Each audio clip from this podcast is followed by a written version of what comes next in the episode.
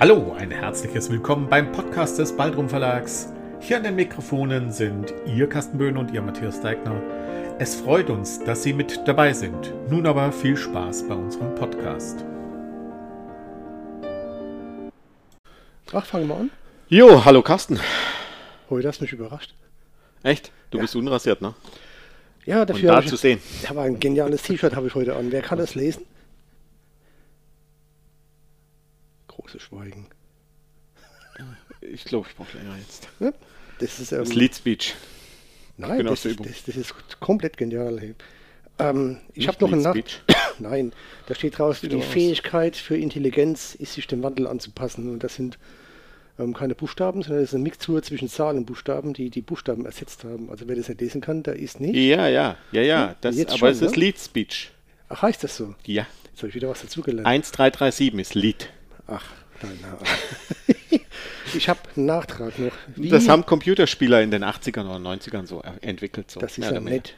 Ich habe ja noch nie Computer gerne gespielt, also das passt dann schon ganz gut. Frag deinen Sohn, der weiß das. Denke ich. Ich gehe davon aus. Ja. Der weiß, was das betrifft. Immer viel, ist so die ergänzende So. Hälfte bei uns in der Familie. Wir Ja. nehmen heute auf, das heißt Premiere. Deswegen hat mich komplett Ja. überrascht. Ich bin mal wieder wie immer wenig rasiert. Wir sollten aber nicht so viel über das Video sprechen. Es könnte ja sein, dass es gar nicht kommt, weil Ja, es das schlecht von der Qualität ist. Okay, wir probieren es einfach mal heute. Er Wir, hat's ja das ist schon- heute ein Test. Genau, er hat ja Wenn er klappt, dann kommt er auf YouTube. Wenn er nicht klappt, nicht. Gef Gefühlt hat er ja vor Monaten schon auf Instagram das angekündigt, dass Genau. diese Kamera kommt. Bevor du mit dem anfängst, wie hieß der Whisky letztes Mal? Das war dieser leicht traurige mit B. Das müsste ich jetzt da nachschauen. Nee, Benwo, wie, wie? Ben Romach, der steht da drüben noch. Benwo Mach, sagst Ja. du. So, jetzt wollen wir mal gucken, wie der wirklich heißt. Äh, ich da? glaube, ausgesprochen wird er anders. Ja, Ben Romach oder so irgendwie. der wird auch so. Achtung, Moment. Ich habe ja ein How to Pronounce Speech gedöns da im Telefon. Achtung. Ben Romach. Ben So. Romach, ja. Na, also noch einmal für alle. Ben Romach. So wird er ausgesprochen. Ich habe nämlich gedacht, in der letzten Zeit, es war eigentlich immer so, dass CH oft als CK ausgesprochen worden Ja, ist. aber nicht immer. Dafür, ich kann auch kein Finnisch. Und deswegen, das Einzige, was ich Finnisch kann, sind Saunagänge. Und dann habe ich mir überlegt, dann sollte man doch vielleicht mal gucken, wie dieser finnische Whisky heißt. Du meinst, deine App kann das? Ne? Ja, Ist einfach. Kyre. nö. Kudo. Goro. Ja, also noch einmal. Okay. Kudo. Goro. So, jetzt wissen wir eigentlich, wie der heißt. Ne? Ja, Den Spaß musste ich mir jetzt gönnen, einfach nur. wir halten den jetzt auch schon mal in der Kamera. Kuro. Wird aber K-Y-R-Ö geschrieben. Die Finnen haben ja auch das Ö. Das durchgestoßen. als Umlaut. Ja, genau. Und das Besondere an diesem Whisky ist, es ist ein 100% Roggenwhisky, der auch speziell für den deutschen Markt produziert wurde. Den gibt es also tatsächlich sonst nirgendwo zu kaufen, wahrscheinlich in Finnland trotzdem. Und der hat am Ende ein Marsala-Fass äh, gesehen, also Marsala gefinished. Und ich habe den, wie man sieht, schon mal aufgemacht. Und Deswegen schon, ist es ein finnischer Whisky, weil er gefinisht ist, oder wie? Der Schöne ist, jetzt sieht man meine Reaktion auf diese schlechten Witze. das ist super. Aber die Leute, ich glaube, das- egal, egal wie gut das Video wird, aber das bringe ich rein. Okay, So. der Ausschnitt. Ja. Aber für die Leute, die das Video nicht sehen, also nicht in der Sichtbar das sich antun, Ja. sondern in der Hörbar, er hat mal wieder nur den Kopf geschüttelt und Genau. Kurz sprachlos, was selten genug bei ihm vorkommt. Es ist also ein Whisky aus Finnland, das ist schon mal spannend. Ich habe den auch schon mal äh, mit meinem Vater äh, angetestet. Mhm. Und ich habe da, äh, als ich zu meinem Vater gefahren bin, habe ich noch einen zweiten Whisky mitgebracht, einen Dalmore, äh, im Podcast Finnish. Kein Finne. Hammer. Und äh, ich habe gesagt, ich habe keine Ahnung, wie der schmeckt. Es könnte sein, der ist so furchtbar, dass wir noch einen Delmore trinken müssen. Wir haben den Delmore trotzdem getrunken, aber der war tatsächlich, wie wir es sehen, gar nicht so schlecht. Das Einzige ist, Ja? die Finnen haben einen Plastikkorken. Das kann man Aber ja ist okay. tauschen. Ne? Das ist okay. Das ist Soll ich ja mal Reservekorken bringen? Ich hab, ich hab, ich hab. Dann So, und damit ihr auch seht, so viel schenken wir typischerweise ein. Also wir machen das Glas nicht voll, ne? Nein, also auch nicht diese zwei Finger breit. Ne? Also das Nein, kommt nein, leider nein, auch nicht vor. Nein, nein. ja, gut, das ist ja. Manchmal, Oder, oder man, handbreit, ne? so handbreit. manchmal muss man am ne? nächsten Tag noch arbeiten. So wie der Pfälzer Schuppen ist, handbreit. Handbreit Wein, Genau. handbreit Wasser. Ne? So, mal gucken mal. Tschüss. Schlange. Oder wie auch immer die Finnen sagen. Nastrove? Nee. Hm. Ja. Ist an sich gar nicht so schlecht, ne? Also ich hatte niedrigere Erwartungen, als der Finne mir gebracht hat. Ja, gut, man kann ihn trinken. Aber wir haben auch ein Thema heute, ne? Ich habe mal wieder meinen Whisky-Husten. Ne? Ich hab, wir haben auch ein Thema heute, ne? Ja, und sehr trockenes. Deswegen brauchen wir viel Wasser zum Trinken heute. Oh mein Gott. Das ist ein Thema, was wir eigentlich schon seit Anbeginn unserer Hörbar in den Podcasts. Hatten wir das nicht sogar in der allerersten Folge drin? Oder in der zweiten Ja, spätestens? Die, die Steffi meinte auch, wir hätten das schon mal angesprochen, aber wir haben es eigentlich noch nie so richtig, richtig zu Ende gebracht. Wir haben, glaube ich, immer mal wieder kurz darüber gesprochen, dass ein Vertrag nicht unwichtig ist und dass manchmal die Leute lange brauchen, bis sie uns die Verträge zuschicken. Punkt, Punkt, Punkt. Ja, aber ich glaube, so richtig. Warum wir Verträge machen, haben wir eigentlich noch nie richtig erzählt. Und wir sollten mal drauf eingehen. Und, so Und- vielleicht auch ein paar Punkte. Ich weiß nicht, ob wir alle Punkte durchgehen, aber wahrscheinlich Nee, ein macht das paar Sinn. Punkte gehen wir schon durch. Ne? Ja, macht die schon Sinn. wesentlichen Dinge und was der Unterschied Einfach zwischen einem mal so. Einzelvertrag ist und einem Anthologievertrag. Das kann Ah, man dann ist der auch noch da drin? die letzte Seite, weil das, der Ah, Rest okay. ist eigentlich gleich. Und deswegen haben wir heute auch mal Papier. Und werden aber vom Papier mal ablesen. Also heute sind wir nicht ganz so unvorbereitet wie sonst. Ja? Ja, das heißt, meistens improvisieren wir, improvisieren wir eigentlich mehr. Ich muss nochmal trinken. Prost. Improvisieren oder provozieren. Improvisieren. Im, improvozieren. Ja. Okay, dann nehme ich mal meinen Nasenfahrer, damit ich was lese. Ja. Mit knapp 60 Jahren darf ich das mal tun. Gyro. Ich finde ihn gar nicht so schlecht. Ne, ist nicht so schlecht. Nö. Also erstmal für einen Roggenwhisky. Also ich hatte, glaube ich, schon Roggenwhisky getrunken. Noch nie 100% Roggen. Tatsächlich immer bloß so. Die Amis sind doch 100% trocken. Nee. Nicht? Die Roggenwhiskys sind nicht 100% Roggen. Meistens ist da noch Mais mit drin. Ist billiger. Aber ich glaube, die müssen einen bestimmten Anteil Roggen drin haben. Und ich weiß nicht, ob das ähnlich wie beim Bourbon ist, wo man einen bestimmten Anteil Mais drin haben muss. Ähm, oder ob die da einen höheren oder einen niedrigeren Anteil auch akzeptieren. Das weiß ich nicht. Steigen wir trotzdem mal ins Thema ein. Also Wir steigen jetzt mal ins Thema ein. Das nützt ja nichts. Matthias hat ja schon, bevor wir uns gegründet haben, ja schon so eine Phase gehabt, wo er bei verschiedenen Verlagen ja auch schon Bücher veröffentlicht hat. Übrigens, was machen sieben Deutsche, die sich treffen? Hä? Was machen sieben Deutsche, wenn die sich treffen? Die gründen einen Verein. Ah, Was machen zwei Deutsche, wenn sie sich treffen? die schließen einen Vertrag. Oder machen einen Verlag. Ne? Ein Ah, Verlag oder Vertrag, genau. Okay. Also wir werden über Vertrag reden. Wir werden das mal kurz. Ich werde das nicht ohne den zweiten Whisky durchstehen. Wir werden über Rechte mal reden, ne? weil Urheberrecht, Copyright und Nutzungsrecht und diese ganzen Auch Dinge, das sind sollte man, glaube ich, mal ansprechen. Genau. Weil ich glaube auch viele wissen nicht, was es, was da, dass es da einen Unterschied gibt zwischen Ja. Urheberrecht und anderen Dingen. Und viele wissen auch gar nicht, dass es in Deutschland, geschweige denn in der EU und in den amerikanischen Staaten andere Rechte gibt. Ja, das sowieso. Ja, das wissen die meisten auch gibt es nicht. da Vergleichstabellen, da sollte man mal kurz drauf rein. Ja, da springen wir ne? gerne mal rein. Okay. Da du das mitgebracht hast, werde ich Soll- nur dumm lesen und dann entscheiden, ob, ob ich noch was wissen möchte. Genau. Aber ich- glaube, fangen wir mal mit dem Allerwesentlichsten an. Ich habe jetzt ein Manuskript geschrieben und möchte das jetzt beim Baldrum Verlag veröffentlichen. Ja? Warum brauche ich überhaupt einen Vertrag? Ich gebe euch das Buch und das Manuskript und du kannst drucken. Ja, Mach können, doch. Können wir machen, ja. Aber Macht wenig Sinn, weil die Rechte nicht geregelt sind. genau, ich könnte dich fünf Monate später verklagen und könnte sagen, du hast mein Buch gedruckt. Schwierig, ne? weil wir ja kommu äh, kommunizieren. Was Inkommunikator ist, sind wenn ich es ja bloß nicht. per Telefon mache? Nein, das werde ich nicht tun. Du wirst auch sonst nicht drucken, ohne dass du einen Vertrag hast. Mit Sicherheit nicht. Genau. Nein, ich bin ja vom Beruf her, habe ich eine kaufmännische Ausbildung. Ja? Und von der gesehen ist mir so Verträge, Kaufverträge oder andere Verträge nicht gänzlich fremd. Ja? Und Wir hatten ja im Vorfeld uns ja darüber unterhalten. Du hattest erzählt, du hattest bei verschiedenen Anthologien mitgemacht und auch Texte veröffentlicht, wo es keinen Vertrag gab. Richtig.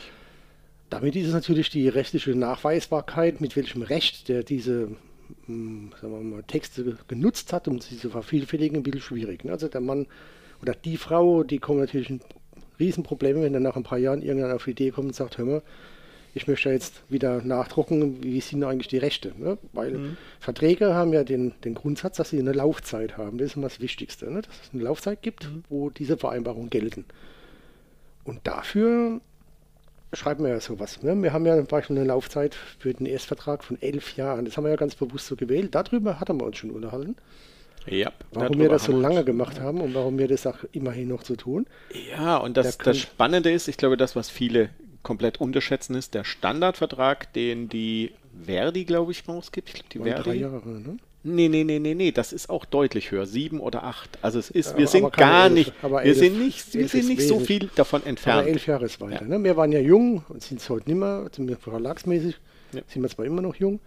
Und wir haben gesagt, wir brauchen ja eine gewisse Anlaufzeit. Ne? Und wenn da jetzt ein Vertrag nur drei Jahre laufen würde, macht es wenig Sinn, weil bis wir dann mal in die Pütte kommen, um mal richtig ein Netzwerk aufzubauen, sind die drei Jahre locker rum und alles ist vorbei.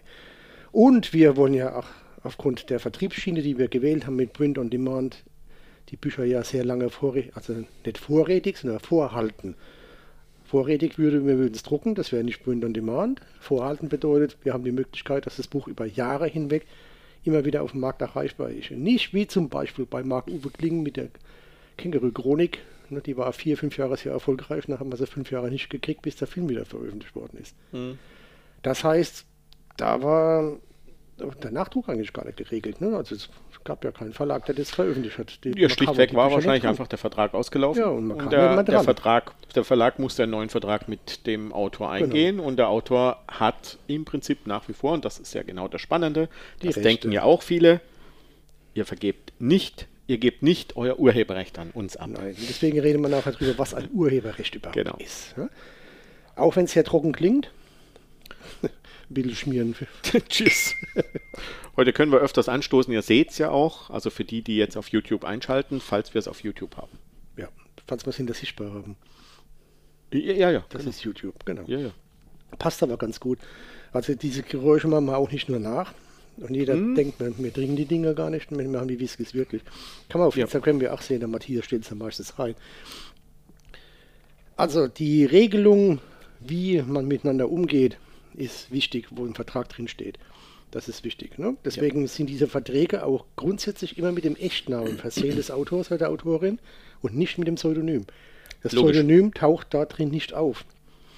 Wir haben im Vorfeld, weil wir unsere Leute ja kennenlernen wollen, noch dieses Autoren-Stammdatenblatt. Das habe ich jetzt heute mal nicht dabei. Da fragen wir ab, wie die Leute heißen, wo die wohnen und ob, Ob die gegebenenfalls unter ein Pseudonym. Pseudonym veröffentlichen wollen. Da steht da zum Beispiel schon erstmal schon drin, dass sie auch wirklich Urheber dieses Textes sind, den die bei uns eingereicht haben.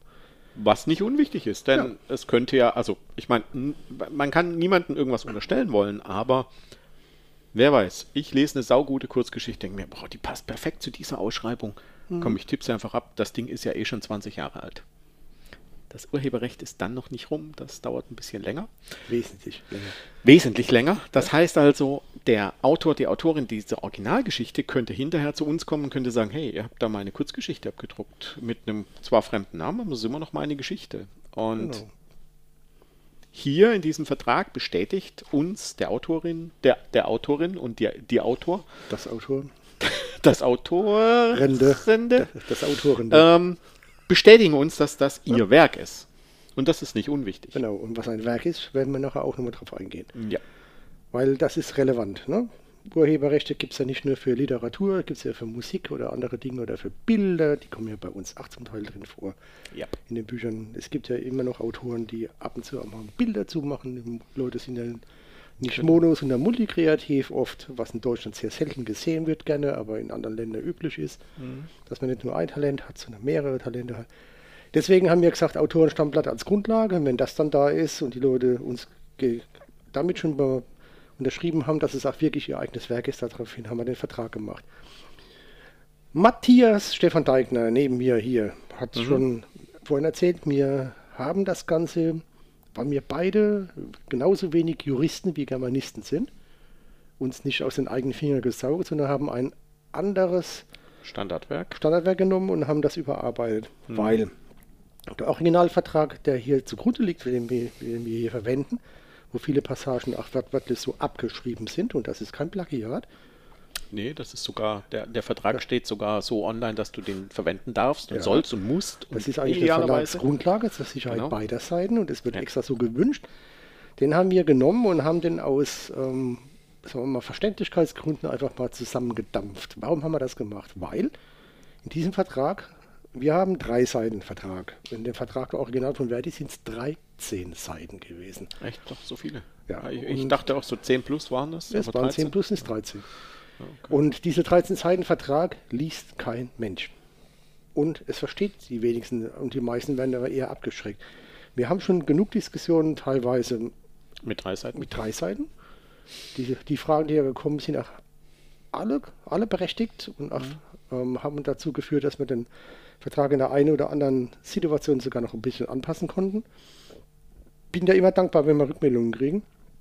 Und wir haben das deswegen zusammengedampft, weil in diesem Original Verdi-Vertrag wurden die Nutzungs- und Verwertungsrechte jedweder Couleur einzeln aufgeführt, was nicht sehr technologieoffen, wie die das sagen würde, ist, also nicht zukunftsorientiert, weil wir haben dann festgestellt, dass sogar eine Variante der Ver Vernutzungsrechte gar nicht mehr aufgeführt war, nämlich die Blu-rays noch gar nicht mehr aufgeführt waren. Da waren nur die DVDs aufgeführt, also die waren noch nicht mehr aktuell. So, und damit habe ich persönlich mit Aber Kassetten waren noch drin. Kassetten waren drin, ja. Ehrlich? ja. Keine Ahnung. Das ist schon so lange her. Oh. Ja, alles, was länger ist wie zwei Wochen, kann ich mir eh kaum merken. Ich bin alt. Ne? Das sieht alt aus, ich bin alt, aber das ist ja egal. Ich habe das Wacken-T-Shirt. Wacken. Mhm. Wurscht. Nee, Wacken. Jetzt hat er mich rausgebracht. Ist egal. Die, die Problematik dabei ist, wenn ich einen Vertrag abschließe und habe ein Nutzungsrecht nicht explizit dann auf diese Art und Weise abgedeckt oder erwähnt, dann habe ich auch das Recht nicht, diese Vertriebsschiene zu verwenden. Deswegen haben wir das zusammengedampft im wahrsten Sinne des Wortes und haben die Nutzungsrechte aller Couleuren hier zusammengefasst. Wir zählen nicht die einzelnen Positionen auf, sondern haben uns in diesem Vertrag die Nutzungsrechte für das ursprüngliche Werk des Autors oder der Autorin oder der Autorenden, können wir uns mal zu Tode gendern, haben uns einfach in der Sinn so vereinbart, dass wir das gemeinschaftlich so machen. Und wir aber auch Rücksprache halten wir mit demjenigen, der das geschrieben hat, damit die ja auch wissen, was damit passiert. Also sollten wir mal das Glück haben, irgendwann einmal zum Beispiel eine Anthologie, die wir beim nächsten Mal bereden würden, als, ähm, sagen wir mal, Kurzserie mit einzelnen Anthologienfolgen drehen lassen zu können oder aus der einzelnen Geschichte etwas wird, weil das Fernsehen denkt, oh, die Geschichte ist erzählenswert, was ja viele sind, oder auch filmenswert und sehenswert, dann haben wir die Chance, logischerweise darauf zurückzugreifen, würden aber dann auch unseren Autor oder Autorin darüber informieren, dass das passiert. Genau. Weil das nicht fair und das ist fair. Ne? Also wir bereichern uns ja nicht daran, sondern wir versuchen ja alles so in der Regel zu ar- arbeiten, wie es funktioniert. Deswegen haben wir gesagt, wir müssen die rechtliche Situation einfach klären, weil wir möchten keine Rechtsstreitigkeiten in jedweder Form. Nee.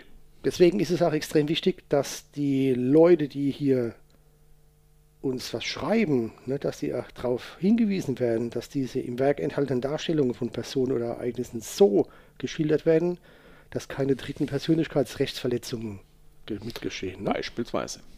Ja. Das wäre nämlich extrem bitter und auch extrem teuer. Ja? Also wenn ich beispielsweise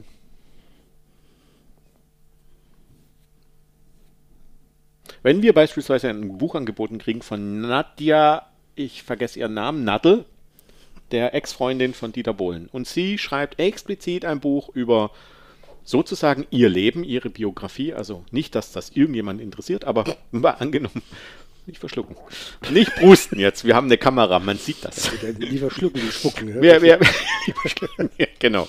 Ähm, dann würden wir natürlich das wahrscheinlich aus genau diesem Grund ablehnen, außer sie hätte ausdrückliche Erlaubnis von Dieter Bohlen in einem Vertrag, dass sie das machen darf und dass wir das machen Und das dürfen, wird sie so nie bekommen, weil der Ich- mit ja. Sicherheit nicht so gut dargestellt wird, wie er es sich gerne darstellen lassen würde. ja. Das ist korrekt. Weil jeder, der potenziell jemanden geschlagen haben könnte, Ja, ich sage jetzt könnte, dann wird das mit Sicherheit nicht genau, freigeben. genau. Also das heißt, da legen wir erstmal Wert drauf. Und wir hatten ja schon das eine oder andere Buch, das tatsächlich über real existierende Personen, beziehungsweise auch verstorbene Personen ähm, drin vorkommen. Und Genau. da mussten wir natürlich schon drauf Wert legen und haben natürlich auch mit den Autorinnen beziehungsweise Autoren gesprochen. In dem Fall waren es Autorinnen. Ja. Genau, Weil mehr wie Ist es, eines, weil ja. jeweils Frauen, das stimmt. genau. Ja, das ist Ähm, wichtig. Ne? Das ist wichtig, das ist total wichtig. Weil die, die Sensibilisierung der Leute, die das lesen und die davon betroffen worden sind, die ist in den letzten Jahrzehnten extrem gestiegen. Also das Ja. Ver- Verhalten von Deutschen zum Anwalt zu gehen und zu verklagen wird immer mehr amerikanisch. Früher wären wir hin, Nur die Summen stimmen nicht. ja, Gott sei Dank. Da muss Kann man jetzt lange drüber nicht- nachdenken. warum? Als, als, als, als schon mal. Geschädigter, als ich dann gehört habe, was es da Schmerzensgeld gibt für das, was passiert ist und für die Schmerzen, die ich hatte, Das fand ich schon lächerlich. Ich sehe es mal aus der Sicht des Angeklagten, wenn der zum Beispiel verknackt wird für eine Situation, die er aus der Warte her so nicht vertreten würde, weil er sagt, das war eigentlich damals ganz anders und wird trotzdem schuldig gesprochen, dann ist das schon ein feiner Unterschied, ob er danach finanziell ruiniert ist und sich die Kugel geben kann Ja. oder irgendwo von der Brücke hängt und zappelt. Da, da, da es voll, voll bewusst und absichtlich war, da hätte ich mir schon gewünscht, dass der finanziell ruiniert wird. Alles gut. Das diskutieren wir mal irgendwann woanders aus, ne? Bei Freidenker. Bedankenfreigänger. Ne? Nein, das, machen, das machen wir nicht. Also wir müssen extrem darauf acht geben, dass die Dinge, die hier angesprochen werden in den Texten, dass die niemanden Drittes in irgendeiner Form so brüskieren, bloßlegen, denunzieren, dass da wirklich noch was nachfolgt. Ja? Auch, auch, und das finde ich, glaube ich, immer wieder spannend, weil ich momentan auch schon wieder viele Manuskripte irgendwie in letzter Zeit gesehen habe oder viele Exposés gesehen habe. Manchmal sind es Manuskripte und keine Exposés und ich sollte sie immer direkt ablehnen. Ich tue es dann doch nicht. ähm, aber dann zum Beispiel sehr, sehr gerne und sehr häufig genommen ist irgendein Zitat aus irgendeinem Text von irgendeiner berühmten Person, einem berühmten Schriftsteller oder sonst irgendetwas. Und da gibt es sowas wie ein Zitatsrecht, glaube ich. Man Ja. darf eine bestimmte Anzahl, ich weiß gar nicht, ich, ich glaube, es gibt sogar eine Prozentzahl von wie viel man aus einem Text herausnehmen kann, sodass es immer noch als Zitat gilt, beziehungsweise wann man schon den kompletten Text abdruckt. Na, also wenn man, sagen wir mal, bloß noch eine Zeile weglässt von einem Gedicht, das 20 Zeilen hat, dann ist es halt eher kein Zitat mehr. Das ist wohl wahr. Und auch auf so etwas müssen wir natürlich achten. Ne? Werden wir auch tun. Also man sollte auch immer darauf achten, dass wenn solche Zitate stattfinden, die ordnungsgemäß abgedruckt werden und nicht dann verfremdet werden und dass vor allem der Hinweis steht, wo, von wem das so Genau. niedergeschrieben worden ist. Dann darf er das ja verwenden. Das ist kein Problem. Aber ich darf nicht hingehen und beispielsweise hinschreiben, dass Matthias Stefan Deigner ist ein Vollhonk und er hat mich angelogen und um Tausende von Euro betrogen, wenn das nicht der Wahrheit entspricht dann hätte ich ein Problem, ne, wenn ich einen Namen jetzt geschrieben habe. Wenn ich jetzt aber hingehe und sage, der Matze äh, Sebastian Duckner, ja, so leicht verfremdet hat er es gemacht, dann ist es eine rein fiktive Figur. Ja. Und da muss man erstmal nachweisen, dass er damit gemeint war. ja. Ja? Was, was willst du denn über mich schreiben? Nichts Gutes. Okay. So, Ich schreibe über dich dann, gar nichts. ge- dann gehen wir jetzt Nein, mal so richtig rein hier. Gut. So, wir haben einen Paragraphen Einzelheitsvertragsgegenstand.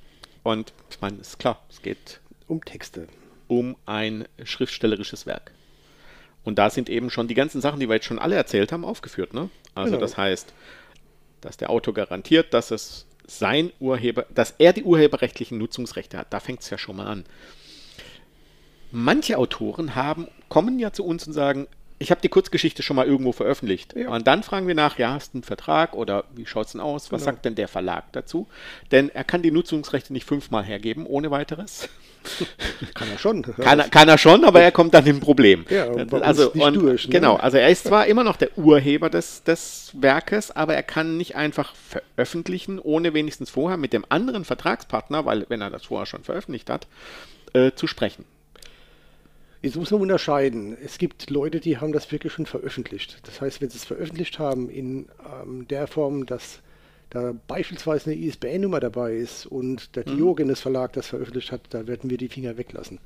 Ja. Außer wir hätten die definitiv schriftliche Einwilligung des ursprünglichen Nutzungsrechteinhabers, nämlich der, in dem Fall der Diogenes Verlag, der uns das gewährt und erlaubt, dass wir das machen dürfen. Genau. dürfen und vor allem unter welchen Voraussetzungen, Bedingungen, was auch finanzielle Situation betrifft. Wenn jetzt jemand auf seinem privaten Blog das veröffentlicht hat, ist das was anderes. Das ist was völlig anderes. Wenn er das auf Instagram, Facebook oder irgendwo reingestellt hat, ist das fast kom- komplett anderes. Dann hat er das ja nur auf seiner privaten Spielwiese veröffentlicht und dann darf er das immer noch als Buch rausbringen.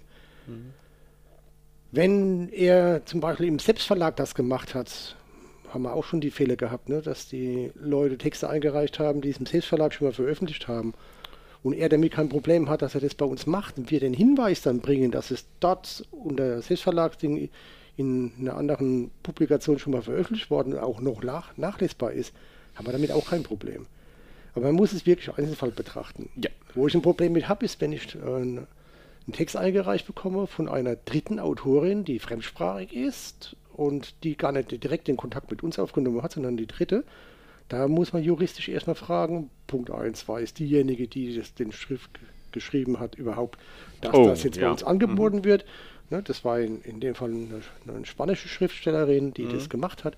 Die hat ihr die, Frei, die Freigabe auch erteilt, das haben wir auch nachgelesen. Aber dann bräuchte man trotzdem nochmal ein Dreiecksverhältnis, ne, weil die Übersetzerin Die über- praktisch uns das anbietet. Wir müssen Genau. mit der Autorin aber einen Vertrag abschließen. Also die, der, das Spannende bei Übersetzungen ist ja erstmal die, natürlich hat die Übersetzerin auch ein Urheberrecht auf den übersetzten Text, Genau. aber das Original, also das auch die äh, Schriftstellerin hat nach wie vor ein Urheberrecht an, diesem Text. Genau. Und die, Das ist hochkomplex. Also brauchst du diese Freigabe der, Ja. der Originalautorin oder des Autors, dass die Übersetzerin das überhaupt anbieten darf. Mhm. Geschweige denn, wenn das dann im anderen Verlag dort veröffentlicht worden ist, müsste man auch noch Rücksprache mit dem Verlag da haben, weil das ja ein ausländischer Verlag dann übernimmt und das ist mir schlichtweg zu komplex. Das sind wir, Ja. Da sind wir, glaube ich, zu klein dafür, dass wir sowas machen. Da bräuchte man nochmal einen extra Juristen, den wir ja nicht haben. Du hast kein Jura studiert? Hm, Nicht, dass ich wüsste. Das, was mit Jura anfangen kann, ist, dass das ja irgendwann nach der Kreidezeit kam. Keine Ahnung. Ja, Ja, das- ja. ja, ja. ja. Genau. Also, Nee, kann, kann ich mich jetzt spontan nicht dran erinnern. also da werden wir die Finger weglassen. Ach, wenn ich es verstehe und wenn der Text noch so gut ist, das ist mir zu gefährlich. Ja, ja, ja. Weil ich habe auch kein Interesse, dass dann Jahre später noch irgendwas auf uns zurollt, was wir finanziell nicht, nicht wirklich stemmen können dafür. Gut, aber die, die Wichtigkeit ist eben, dass diese Autoren, die uns das reingeben, wirklich diese Urheber desjenigen sind. Was ein Urheberrecht ist, gehen wir nachher noch drauf ein. Und damit gehen wir zur rechten Einräumung des Ganzen. Weil der Autor uns die unbeschränkte, für die Dauer des Vertrags laufende Nutzungsrechte, die unbeschränkten Nutzungsrechte in allen bekannten und unbekannten Nutzungsarten für alle Ausgaben und Auflagen ohne irgendeine Stückzahlregelung überträgt. Das ist das, was wir praktisch aus 13 Seiten zusammengedampft haben, dass wir alle Übertragungsarten, ob das jetzt Hörbuch ist, eine- visuelle Datei, ob da ein Film draus gemacht wird, ob da was, ob da ähm, Exposés in Schulbüchern verbreitet werden oder was es dann alles an Dingen und Möglichkeiten gibt oder wo wir noch gar nicht wissen, wo in zehn Jahren irgendeiner kommt mit einer Technik, einer Innovation, wo wir sagen, mein Gott, da hätten wir auch gar nicht die Rechte dafür gehabt. Das ist damit erschlagen und damit ist auch in Ordnung. Die elf Jahre und drei, haben wir ja schon gemacht. Ich habe gesagt, das ist grundsätzlich für uns so und wenn da jemand nicht drei Monate vorher hingeht und sagt, bis dahin und bitte dann nimmer, dann ist es in dem Fall so, dass es automatisch sich um zwei Jahre verlängert. Das heißt, wir werden unsere Bücher, sofern nicht irgendein Autor auf die Idee käme oder wir auf die Idee kämen, eigentlich, solange es uns gibt, ein Portfolio behalten. Mit dieser Art und Weise des Vertriebs. Gut, Das ist der Vorteil von Print on Demand. Dafür bezahlen wir mehr. ja, dafür kostet er wesentlich mehr, Ja. das ist richtig. Dann gibt es dann noch diese sogenannte Verwertungsgesellschaften, die es gibt. Da gibt es für verschiedene Medien gibt's Verwertungsgesellschaften. Genau. Die, die uns betrifft, ist ähm, Wort. Da gibt es noch andere. Warte mal gut, es gibt noch die GEMA für Komponisten, Musiker und Musikverleger. Ja. Die VG Bild Kunst für bildende Künstler, Fotografen, Designer, Bildagenturen, Maler, Zeichner, Regisseure, Kameraleute und Choreografe, Choreografen. Und die VG Word ist eben für Autoren, Übersetzer und, das sind nämlich mir, mir Verleger. Ne? Dafür greift die. Ne? Was diese machen, kannst du, du sagen, weil du eine ganz gute Erfahrung nämlich Genau. hast. Also, ähm, das Erste und das Wichtigste ist, als Autor, genauso wie als Verlag, ähm, sollte man sich bei der VG Wort anmelden. Ähm, das machen Musiker beispielsweise auch. Also ich vergleiche es mit der GEMA, weil das ist, glaube ich, das, was jeder am, am ehesten kennt. Wer kennt die Ja. VG Wort, ne? Die GEMA kennt wirklich jeder. Die GEMA kennt irgendwie wirklich jeder, ne? Also das fängt GEMA ja schon damit an, du willst ein Musikstück spielen auf einer in Anführungsstrichen öffentlichen Veranstaltung, da musst du für die GEMA bezahlen. Das ist einfach so. Viele tun das nicht und haben dann hinterher echt rechtliche Probleme. Und teure Probleme. Teure Probleme vor allem, genau. Also, was die GEMA tut, ist, die kassieren Geld für Datenträger, für CDs, Leer-CDs früher. Also, ich meine, gibt es das eigentlich noch zu kaufen? Ja. Echt? Komisch. Für USB-Sticks und so weiter und so fort. Die kriegen Geld dafür. Weil ihre Musik in der Theorie da draufkommen kann. Die VG Wort kriegt zum Beispiel Geld für Drucker. Wenn Drucker verkauft werden, kriegt die VG Wort einen bestimmten Anteil. Wenn Scanner verkauft werden, kriegt die VG Wort einen bestimmten Anteil ähm, an Geld. Ich bin mir nicht sicher, Papier wahrscheinlich nicht, aber da bin ich mir nicht sicher. Aber auch für andere Dinge, wo man eben einen geschriebenen Text irgendwie vervielfältigen kann. In irgendeiner Form. Dafür kriegen die Geld. So. Und dieses Geld sammeln die ein, dann verteilen sie es erstmal unter sich selbst. Also, ne? Also all diese Leute, die da arbeiten, müssen erstmal bezahlt werden und wahrscheinlich werden die sehr gut bezahlt. Aber am Ende bleibt da immer noch Geld übrig. Und dieses Geld wird dann an alle Autoren, Autorinnen ausgeschüttet und zwar zu einem bestimmten Prozentsatz oder Promillesatz oder pro, was kommt denn nach Promille? Pro, pro Tenmille? Keine Ahnung. Nach, nach Promille kommt der Jetzt- Führerschein hinzu. Ich würde es ich würd's gerne wissen, ich weiß es nicht. Also, in jedem Fall, ähm, das Geld wird dann tatsächlich ausgeschüttet und dann kriegen natürlich Autoren, die sehr viel gelesen werden und die sehr viel verkauft werden und sehr viel gehört und sonst was werden, mehr Geld als andere, das ist klar. Aber Fußball mit den Vereinen. ne? Am Ende auch, auch, auch, auch kleinere Autoren mit einer, ich sag mal so ab 1000 Exemplare, die sie verkauft haben, kriegen davon Geld. Das ist jetzt nicht wahnsinnig viel, aber es ist Geld. Und ich meine, man ist blöd, wenn man es nicht nimmt. Das ist wohl wahr. Ich glaube, das kriegt er, wenn das Kabel hinter dir schlägst. Weil ich habe so die große Sorge, dass es jetzt wieder kracht. Also, Weil unser Mikro ist ja empfindliches Kabel auch. Mal gucken. Oh ja, das ist die VG Word. Das heißt also, wir haben Ja. im Prinzip die als Verlagssicht, aus Verlagssicht her die eine Einnahmequelle, das sind die Erlöse aus den Verkäufen, die wir haben. Und auf der anderen Seite gegebenenfalls haben wir es noch nicht gehabt, weil die Stückzahlen noch nicht ganz so groß sind, die Überschreibung der VG Word, ne, wenn da was kommt. Das wird aber von unserer Seite auch im Vertrag so geregelt, dass das dann umgelegt wird, auch wieder auf den Autor. Ne? Also die kompletten Verwertungsrechte, die mit dem, in Verbindung mit einem eingereichten, bei uns zu veröffentlichten Text, ähm, was wollte ich jetzt sagen, die, Ver die Verwertungsrechte, die wir erzielen können in irgendeiner Form, sind über diese Rechtseinräumung hier geregelt. Das sind fünf Paragraphen, die lese ich jetzt wirklich nicht vor. Wer Interesse hat, so einen Vertrag mal zu lesen, dem schicken wir den auch gerne. Vielleicht stellen wir den sogar mal auf die Webseite ein. Das ist ja kein Geheimnis. Das ist Nö. Ne? Ähm, ich glaube, ganz spannend ist, äh, damit haben wir automatisch auch unsere hörbar abgedeckt und unsere sichtbar. Genau, und die lesbar. Und die lesbar auch noch. Ja, Ja. stimmt, wir haben ja noch eine. Wir haben ja drei Man kann, man kann ne? ja auch noch lesen. Meine Güte. Also, geben, das also können, äh, äh, das heißt, das ist damit auch abgedeckt, sodass wir das veröffentlichen dürfen und also euren Text nutzen dürfen, auch wenn ihr es selber gelesen habt, natürlich auch, ähm, ähm, um ihn dann tatsächlich auch noch bekannter zu machen, um euch bekannter zu machen und um am Ende natürlich die Verkäufe des Buchs ähm, zu steigern. So ist es. Und das macht ja auch Sinn. Also in, den Jahren, in den letzten zwei Jahren haben wir ja da massiv was gemacht. Ne? Also man, man kann Texte lesen, man kann sie hören, die Audiodateien sind das, was über die Spotify, Anchor oder wo auch immer Ja. abgerufen werden kann, so wie sie es jetzt wahrscheinlich überwiegend ja gerade hören. Und die Sichtbar ist eben die Chance über einen YouTube-Kanal, was auch gut genutzt wird, wenn wir neue Videos einstellen. Ja. Ja, und die Frequenzen gehen auch wieder hoch, je mehr Videos wir bekommen, also auch Aufruf an unsere Autoren. Lest Texte nicht nur visuell, ne, lest sie bitte visuell ein, und nicht nur audiomäßig, weil dann kann ich sie beide nutzen. Ich kann sowohl die konvertieren, dass ich sie als Hörbarbeitrag dann holen kann und kann die dann entsprechend schneiden. Macht Sinn, also die Frequenz geht hoch und es ist auch spürbar, dass dann auch die Verkäufe teilweise hochgehen für die Ja. betroffenen Bücher hilft das Ganze. Und damit wir hier praktisch eine eierlegende Wollmilchsau haben, haben wir das so abgebildet und haben das auf diese fünf Paragraphen runtergebrochen. Die nächste Sache ist natürlich immer diese Vergütungsschiene, ne? weil jeder hat ja die große Hoffnung, dass sich das Ding mehrfach, tausendfach verkauft. Die wünschen wir uns logischerweise auch, aber da Ja. haben wir es jetzt auch schon öfters drüber, dass das natürlich selten passiert. Die Situation ist die, auch wenn bei uns ein Buch mit 17,95 Euro über den Dresen geht, kriegen wir max 2 Euro für den Erlös. Der Rest bleibt bei der Druckerei, beim Buchhandel, beim Finanzamt. Liebe Grüße mal wieder nach Neustadt. Ja, haben wir schon lange nicht mehr gemacht. Gell? Ja, die haben mich vor kurzem sogar angerufen. Die Kinder eine Hausnummer? Die kennen meine Rufnummer, ja. Oh Gott im Himmel, du armer Kerl. Ja. Ja, und die, das Problem ist eben, von den 2 Euro wird halt geregelt, wie was rumgeht. Wir haben logischerweise, wenn wir ein Buch auf den Markt bringen, ähm, sagen wir mal, Grundkosten, die wir abbilden müssen, damit man das Buch überhaupt mal zum Drucken bekommt. Das sind bei den verschiedenen Verlags- oder Verlegerpartner, die wir haben, unterschiedlich hohe Preise. BOD zum Beispiel verlangt in der Zwischenzeit, bevor wir ein Buch überhaupt drucken, 34 Euro. Die haben das mal locker verdoppelt. Ne? Das heißt, da sind wir mit 20 Buchverkaufern immer dabei und deswegen werden wir jetzt wahrscheinlich wieder zu ePubli mal zurückwechseln, weil die verlangen das in der Form nur nicht.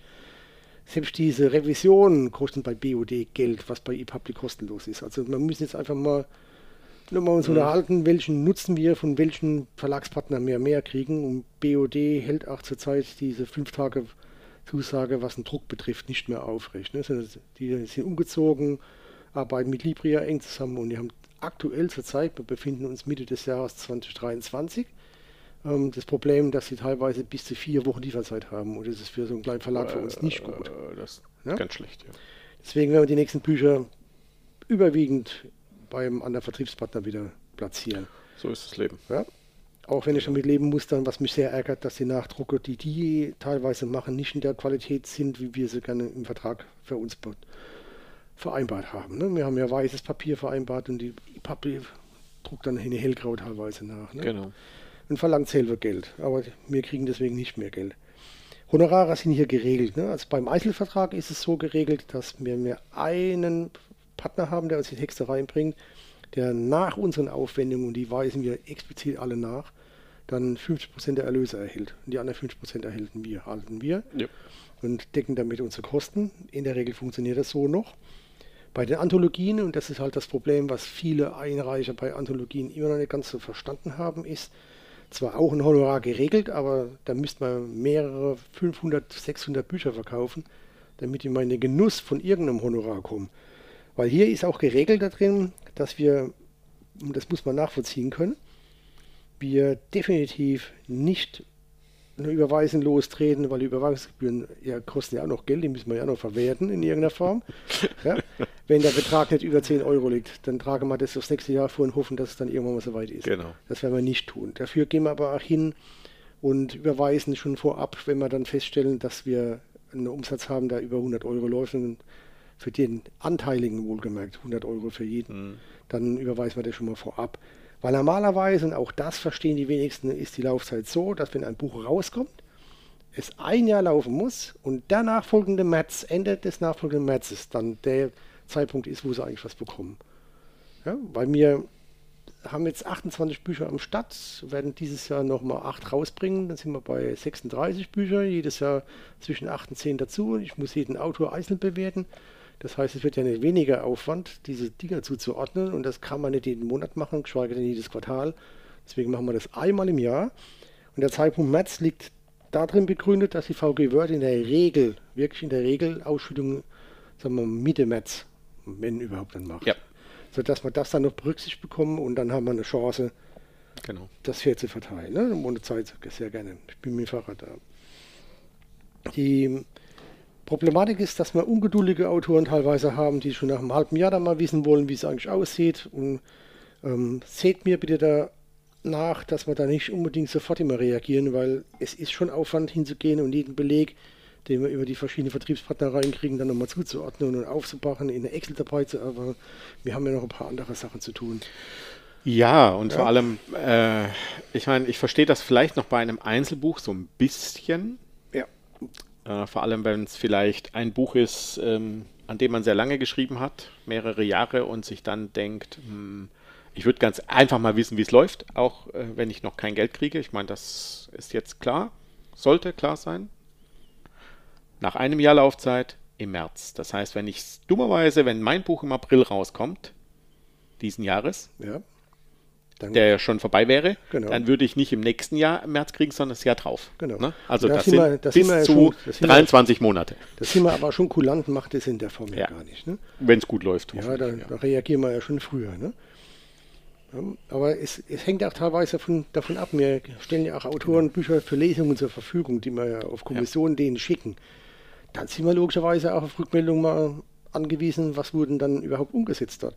Ja, ist natürlich ganz nett, wenn ein Autor mich dann fragt, wie sieht es denn eigentlich aus, mir aber nicht gesagt hat, wie viele Bücher hat er dann eigentlich verkauft für seine Lesung.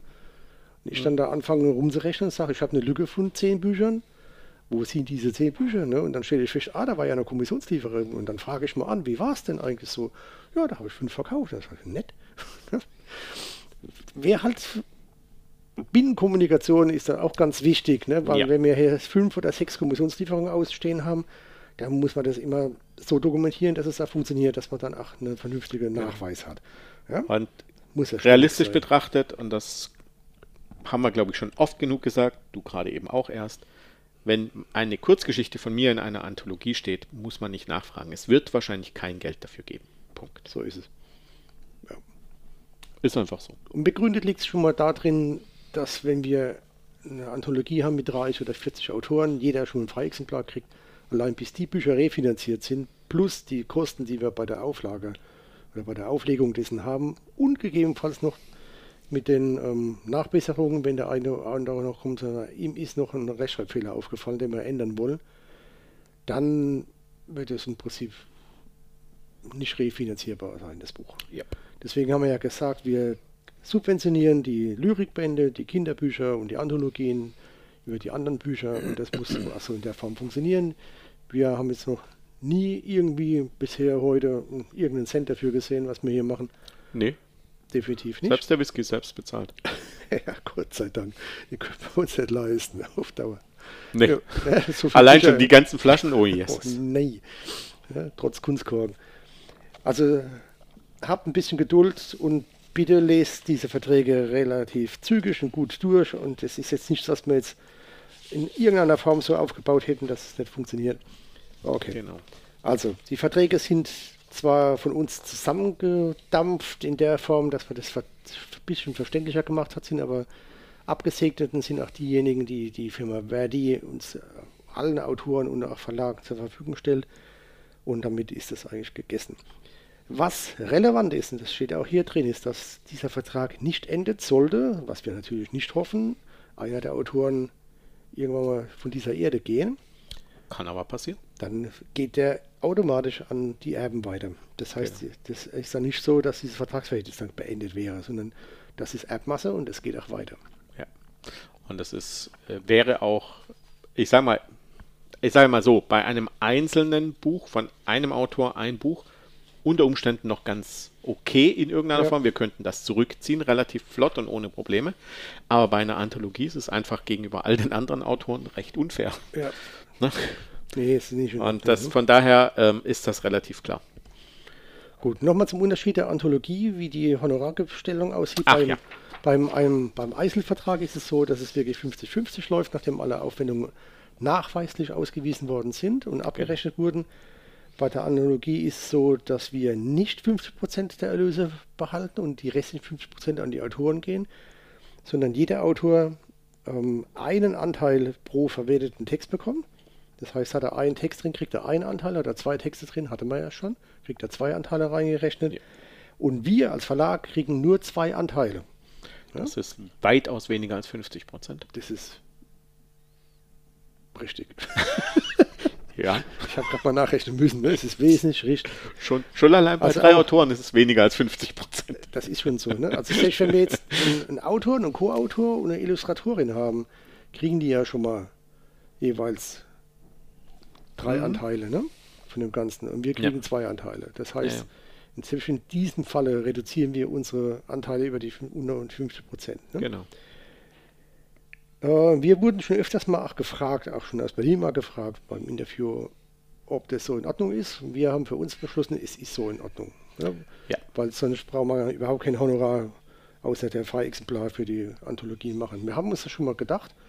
Bloß vielleicht haben wir ja doch noch eine Chance, irgendwann mal glücklicherweise ein Buch so zu platzieren, dass es dann doch öfters verkauft wird.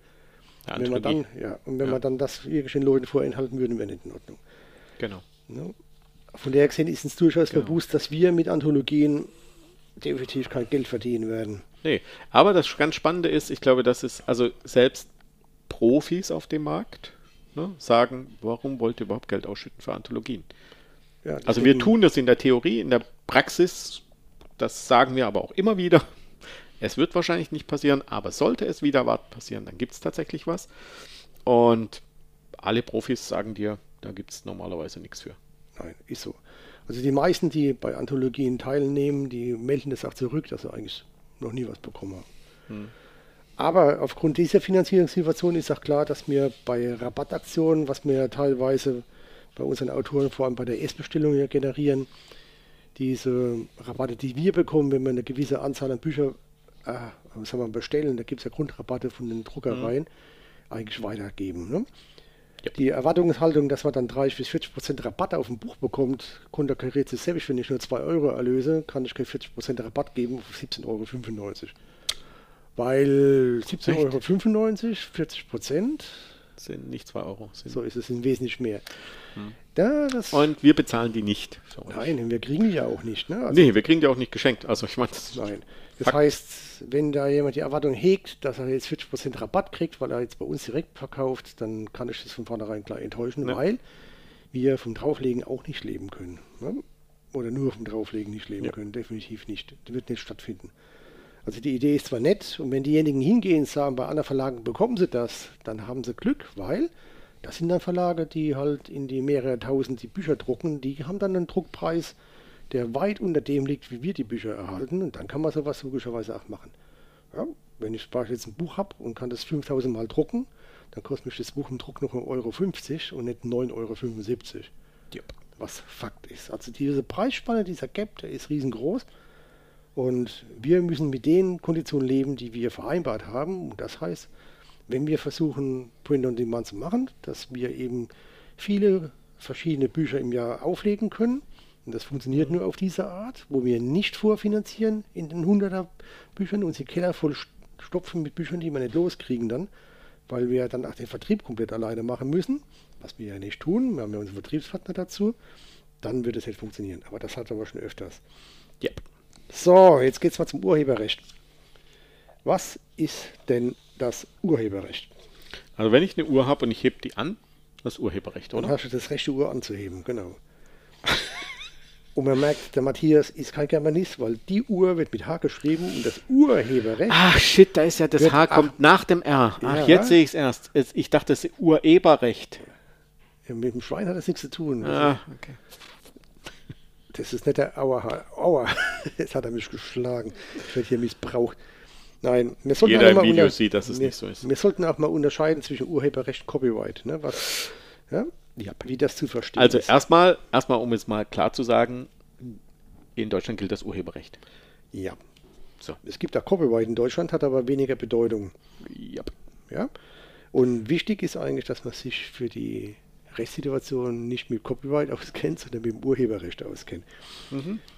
Und man kann ja mal so zitieren, es ist so, dass auch innerhalb jetzt der digitalen Welt sich diese Sachverhalte, was das Urheberrecht betrifft, immer schwieriger eingrenzen lassen. Aber es gibt grundlegende Dinge, die haben sogar verschiedene Nationalstaaten verstanden, dass man die untereinander regeln sollte.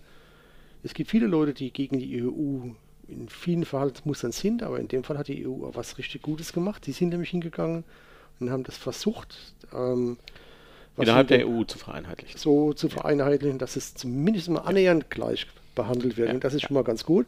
Da gibt es diese revidierte Berner Übereinkunft, die, auf die gehen wir jetzt nicht näher ein, aber die bewirkt, dass wir hier urheberrechtliche äh, Regeln aufgestellt sind, die EU-weit gelten und wo der Schutz desjenigen ist, der das Werk eigentlich zu vertreten hat, auch geregelt sind. Ja? So, der Unterschied zum Copyright. Copyright ist eigentlich eher was aus dem angloamerikanischen Raum. Und wenn man dann später mal so eine Auflistung sich mal anschaut, kann man auch wunderbar im, in digitalen Form im Netz sich anschauen. Da wird wunderbar unterschieden, was es eigentlich ist. Der große fundamentale Unterschied ist, das geistige Eigentum dessen, was hier passiert, wird, das, wird im Urheberrecht automatisch der Schöpferin oder dem Schöpfer, dem Urheber zugeordnet. Und nicht demjenigen, der das in den Vertrieb bringt. Genau, Ja? das ist ein wesentlicher Unterschied. Ja. Und das schützt davor, dass unautorisierte Vervielfältigung oder Veröffentlichung des Werkes zumindest mal strafbar sind. Ne? Dass man dagegen vorgehen kann. Beim Copyright gilt das nur für die Originalwerke. Ne? Das heißt, wenn man das abändert, dann hat man keine Copyrights-Verletzung gemacht und damit kann man das vertreiben. Das ist amerikanisches Genau. Recht. Das ist das, was zum Beispiel sehr, sehr gerne ähm, genutzt wird, ähm, wenn man sich Menschen anschaut, die sogenannte Reaction-Videos auf YouTube machen. Ähm, das heißt, die nehmen ein Musikvideo von einer bekannten Band oder einem bekannten Sänger und die sitzen halt in Amerika oder sonst wo Mhm. und dann dürfen die darauf reagieren und ein Reaction-Video machen. In Deutschland, Europa würde das unter das Zitatrecht fallen bis zu einem Mhm. bestimmten Punkt. Wenn ich aber das gesamte Video abspiele, dann ist das an sich nicht mehr legal. So ist es. es gilt auch für andere Veröffentlichungen, jetzt nicht nur literarische Texte oder Forschungsdaten, sind daher eher nicht durchs Copyright als durch das Urheberrecht in Deutschland oder Europa Genau, geschützt. So, wenn man das jetzt mal gegenüberstellt, dieses ähm, Urheberrecht zum Copyright heißt es, das Urheberrecht schützt die geistigen und wirtschaftlichen Interessen des Autors. Das Werk ist untrennbarer Teil der Autorenperson. Beim Copyright heißt das, es schützt die wirtschaftlichen Interessen der Verleger, soll öffentliche, das durch öffentliche Wohl durch wirtschaftlichen Anreiz fördern. Ne? Das sind also zwei komplett verschiedene Ansätze. Yep. Und bei der Übertragbarkeit ist es wieder ähnlich. Verzicht auf Urheberrecht ist unmöglich in Deutschland oder Europa. Das Recht geht durch den Tod des Autors auf die Erben über. Das hatten wir vorhin schon. Ja. Ein Urheber kann nur durch Nutzungsrechte einräumen. Der kann also die Nutzungsrechte machen. Das ist das, was wir im Vertrag machen. In Amerika beim Copyright ist es so, Verzicht auf Copyright ist möglich. Ne? Man kann, man kann Warum war hier, die Tür nicht richtig? Ja, ich weiß alle. Scott, geh mal raus. Wir Da haben ist hier, mein Hund. Wir haben hier Hundebesuch. Ich bringe ihn mal schnell raus. Ja, es wird jetzt mal. knister, knister machen. Ah, leider. Ja. Letzte Mal war es auch der Hund, wo Knister, Knister gemacht hat. Scott, raus. Ab. Ist ja gut, großer. Jetzt wird ein Hund rausgetragen, der gefühlt 30 Kilo wiegt. Hey. Hopp. 30, Wie viel wiegt denn der? 38, mein Lieber. Gott im Himmel, ey. Kein Wunder, dass der. Ja. Doch. Doch, doch, doch. Video hört sich jeder. Real nicht. Also Verzicht auf Copyright ist möglich. Ne? Das kann der Autor vollständig übertragen. Und das kann sogar von dem Empfänger wieder weitergegeben werden, ohne dass er den Autor Genau. fragen muss. Also das sind komplett verschiedene Ansätze, was Genau, da aber haben. das Urheberrecht kann man nicht verkaufen. Nein. Die Zitate, und da hat es Matthias ja schon, Teile eines Werkes dürfen unter Hinweis auf Autor und Beachtung weiterer Begehungen und verwendet werden. Privatkopien heißt Vervielfältigung für private Zwecke und im im festgelegten Umfang sind erlaubt, aber auch nur im geringeren Maße. Also ich kann hier nicht 500.000 Kopien machen und die dann in irgendeiner Art veräußern. Das geht natürlich nicht. Und für Bildung und Forschung ist das Werk zugänglich. Ne? Das ist also ohne abgrenzbaren Personenkreis für die Forschung und die Bildung ist es zugänglich gemacht. Das sind so die grundlegenden Dinge bei Beschränkungen, die bei das Urheberrecht eingeräumt werden. Und bei den Amerikanern drüben ist es so, angemessene Verwendung geschützter Werke für Bildung als Anregung neuer Werke ist ohne Zustimmung des Rechtsinhabers erlaubt. Dann gibt es noch diese First Sale Doctrine. Einmal im Warenverkehr befindliche Werke können ohne Zustimmung weiterverkauft werden. Das ist ein Hammer. Ja, das heißt, ich kann hingehen und kann das Werk im Prinzip so wie es ist nehmen, ein bisschen was rumdoktern und dann als eigenes Buch rausbringen und dann ist das nicht geschützt. Ne? Finde ich bei amerikanischen Autoren grenz, grenzwertig schlecht. Und dann gibt es diesen Fair Dealing im Commonwealth, das ist alles, alles, was irgendwie mit Englisch zu tun hat. Die erlaubt die Erstellung weniger Kopien ohne Zustimmung für private Studien, Rezessionen, Kritik und Berichterstattung. Das gibt es bei uns eigentlich auch. Also man kann durchaus, wenn jetzt jemand hingeht in der Zeitung über ein Buch, ähm, einen Beitrag leistet, der muss jetzt nicht um Genehmigung groß fragen. Der darf das schon im Rahmen seiner Berichterstattung machen. Wenn Sie zum Beispiel jetzt hingehen Natürlich. und es ist eine Lesung irgendwo und dann kann er über dieses Buch reingehen, kann er aus dem Buch rauszitieren, Genau. dann ist es vollkommen Genau. legitim. Yep. Was wichtig ist, ist die Laufzeit der Rechte, weil solange der Autor lebt, hat der seine Rechte. Die Urheberrecht zu Genau. 100 Prozent, ja. Und wenn er mal nicht mehr leben sollte, dann übergeht es an die Erben und da gibt es eine Frist in Deutschland und in Frankreich. Und das sind, 70 Jahre. genau. In Amerika sind es zwischen 70 und 95, 90 Jahre nach dem Tod des Autors. In Great Britain sind es auch 70 Jahre nach dem Tod des Autors. Genau. Wobei es da auch dann wiederum Ausnahmen gibt. Ich denke an den Herr der Ringe. Ja. Ich glaube, da gibt es irgendeine Verwertungsgesellschaft, die sich, glaube ich, Das irgendwie diese Rechte. Stiftung, ne?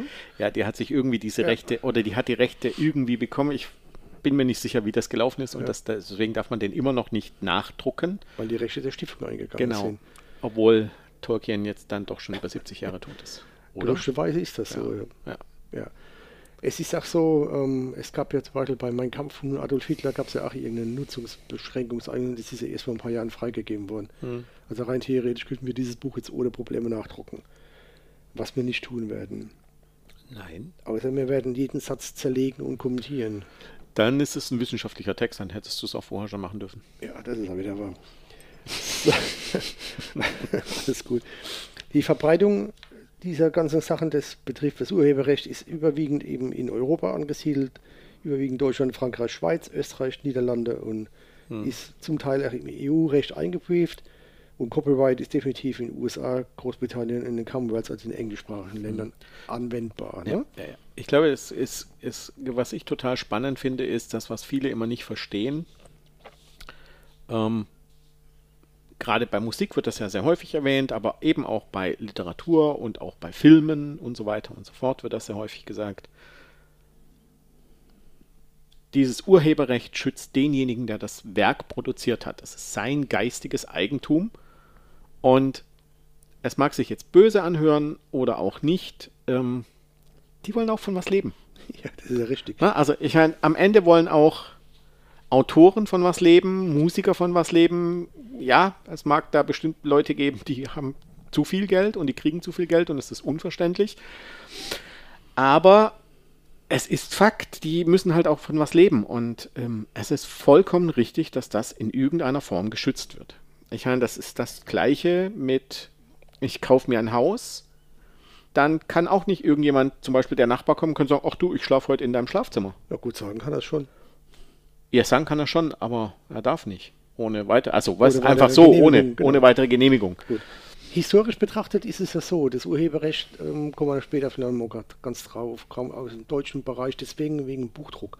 Mhm. Ja, weil diese äh, Chance des Buchdrucks dann eben die Tür geöffnet hat, dass man einfach Raubkopien machen konnte. Damals schon. Relativ schnell Ja. kopieren Und konnte. deswegen ja. gab es dann irgendeinen Schutz, dass die Leute zwei Jahre lang die Rechte hatten, das mit ihren eigenen Typographen nachdrucken zu dürfen. Erst dann wurde es freigegeben zum Nachdruck. Ne? Zwei Jahre? Zwei Jahre damals. Das ist echt kurz. Ja. Ja. gut, aber damals war ja ja noch, du hast Zeit ja noch gelebt. Bleilettern gesetzt, ne? Nicht Also nur, das war ja, nicht nur das, sondern das war ja und dann mit Hand und ja, und Druck mit, und, mit, mit Druckstempel und alles. oh mein Gott. Ja, Ja, und dann haben ja, die Leute ja keine Ja. 60 Jahre gelebt und keine 80, sondern nur 30 bis Ja, 35. das ist wohl wahr. dann relativiert sich das Ganze. Aber ja, ist schon spannend. Und wenn man sich mal überlegt, wie davor, bevor Gutenberg im Prinzip mehr oder minder den Buchdruck erfunden hat oder frei. entwickelt hat oder wie auch immer man dazu sagen will, da wurde das von Hand geschrieben. Wenn, jeder, wenn ja jemand seinen Mönch, Mönch zu Hause hatte, konnte er hingehen konnte da hingehen und konnte das ja, aber das lassen, hat ne? halt auch mehrere Jahre teilweise gedauert, ne? Das also wahr. das darf man ja nicht vergessen. Und wenn dann festgestellt worden ist, als die Bibel geschrieben haben, dass es statt 13 doch nur 12 Apostel waren, war das Buch für umsonst geschrieben. Ne? Nee, da hat man einfach den kompletten anderen Bibel einfach weggeschmissen mit 13. So ist es. Also, was bedeutet das Urheberrecht? Das bedeutet, dass man die kompletten Verwertung und Regeln und die gesetzlichen Regeln zur Verwertung und zum Schutz des geistigen Eigentums des Urhebers schützt. Genau. Das ist mal ganz profan das auf den Punkt gebracht. Nur, was ist denn jetzt eigentlich geschützt? Ja, da muss man mal überlegen. Was ist die Grundvoraussetzung, dass es überhaupt unter das Urheberrecht fällt? Ja? Da muss man mal fragen, was das eigentlich so ist. Ja. Das heißt, der Urheber, die, eine Definition zum Urheber ist eigentlich relativ einfach. Als Urheber wird der Schöpfer des eines Werkes bezeichnet. Dieser Begriff umfasst sowie Autoren, Komponisten, das wir vorhin schon hatten, weil wir ja verschiedene Verwertungsgesellschaften haben. Dem Urheber obliegt das Recht, über die Verwertung seines Werks zu entscheiden. Jeder, der seine eigenen persönlichen Ideen in eine erfassbare Form bringt, ist ein Urheber.